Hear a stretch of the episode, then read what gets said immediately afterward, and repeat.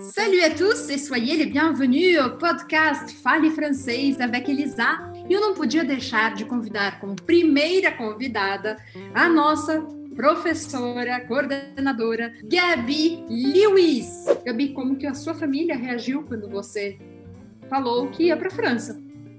É, foi, foi difícil, né? Primeiro que os meus pais, é, os meus pais são muito conservadores. Meu pai também é estrangeiro, meu pai é americano.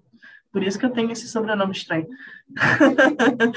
e mas é, mesmo com toda a dificuldade, né, de ver o seu filho, enfim, tomar o seu caminho, é, é importante também. E eles têm tinham essa, essa ciência de que é importante primeiro você agarrar essa oportunidade que é única, você ir para um país estrangeiro, ainda mais com uma bolsa é, principalmente né, na situação atual que a gente vive, falando de pandemia, falando de falta de oportunidade na, na, na é, nas universidades, né? É, agarrar essa oportunidade é algo único, porque não é não é todo mundo que tem condições de ir estudar fora, e também porque no mercado de trabalho ter um francês ou ter uma língua estrangeira que não conta mais o inglês, né? O inglês, depois do processo de globalização, é, já é muito claro que isso é exigido da sua parte, né? De você. Você tem que falar inglês. Acabou. Mas... Para você né, se você... diferenciar, o que, que tem que... Uh... Exatamente. Para você se diferenciar, né? Para você ser a remarcável no, uhum. no, ponto de vista né, do, do, do mercado de trabalho, você precisa apresentar um au-delà, né, um a mais, que com certeza o francês é uma dessas coisas que pontua e hoje em dia tem crescido muito, né, esse olhar é, para o francês, né. Isso é muito interessante, porque você falou assim, tem crescido muito. Eu concordo com você, tem crescido muito.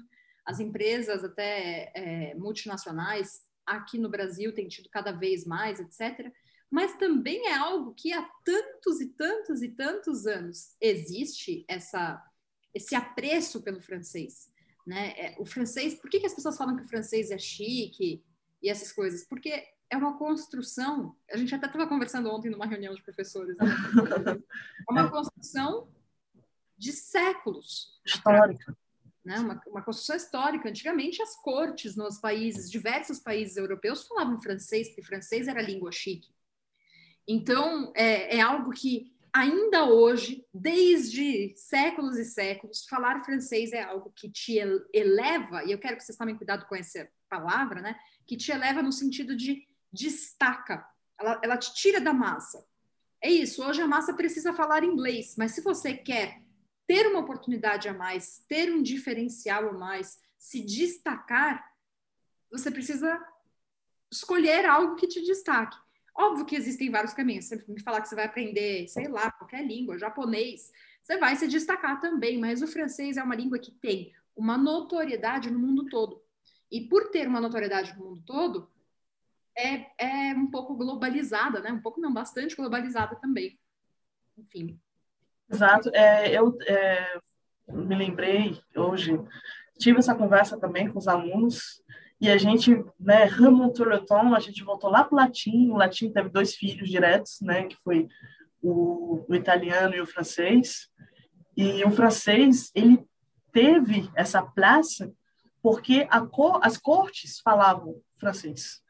Inclusive, eu, você, você comentando dessa história, eu lembrei é, de uma da história que tem da corte da rainha da Inglaterra, que na época né, a, a, a, o povo né, falava inglês, mas a corte falava francês. Então teve um baile da, do rei, se eu não me, se eu não me engano, Guilherme VI, uhum. que ele soltou uma frase em francês. Ele estava ajeitando uh, algo na roupa de, de uma dama de companhia da rainha, e aí houve um burburinho na sala. E ele falou, Oni soit malipons. Oni, que não existe mais, né? É, mas Oniswak Maliponce, mais ou menos, maldito seja quem pensa maldíssimo, não estou fazendo nada.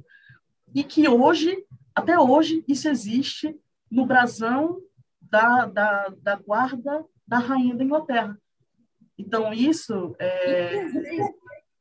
Em francês. Em francês, porque a, a guarda, né? Primeiro, a guarda da rainha é suíça, e na Suíça se fala francês, assim como na França.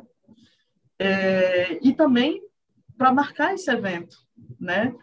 E esse evento aconteceu em francês justamente porque a corte falava francês. E aí o inglês ele aparece lá no final da Primeira Guerra Mundial, onde a gente tem, né, é, os dois documentos, o Tratado de Versailles, escrito em francês e em inglês.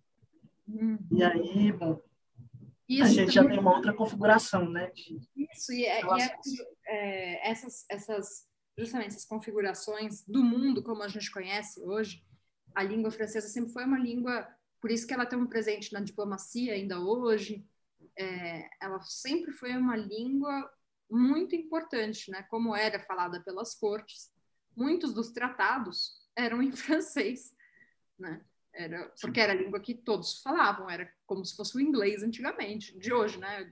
né Gabi, voltando aqui ao nosso ambiente, eu queria perguntar para você, você que foi professora em tantos lugares, de tantas formas diferentes também, mas eu queria perguntar para você como é, você sente a diferença e você viveu essa experiência também de aprender francês já também? Como você entende a diferença entre aprender francês, como a maioria das pessoas costumam aprender, e aqui dentro do francês ativo, as pessoas que a gente fala ativam o francês, por isso que a gente chama eles de ativadores. O que você percebe de diferença? É, eu retomo a fala de, da diferença entre comunicar e falar uma língua estrangeira, porque a partir do momento em que você toma as rédeas né, desse, desse seu caminho, desse seu parcours, é, onde você realmente é um ativador, você está ativamente engajado nesse processo. Então, é, você está, primeiramente, ter um, uma ouverture d'esprit, né?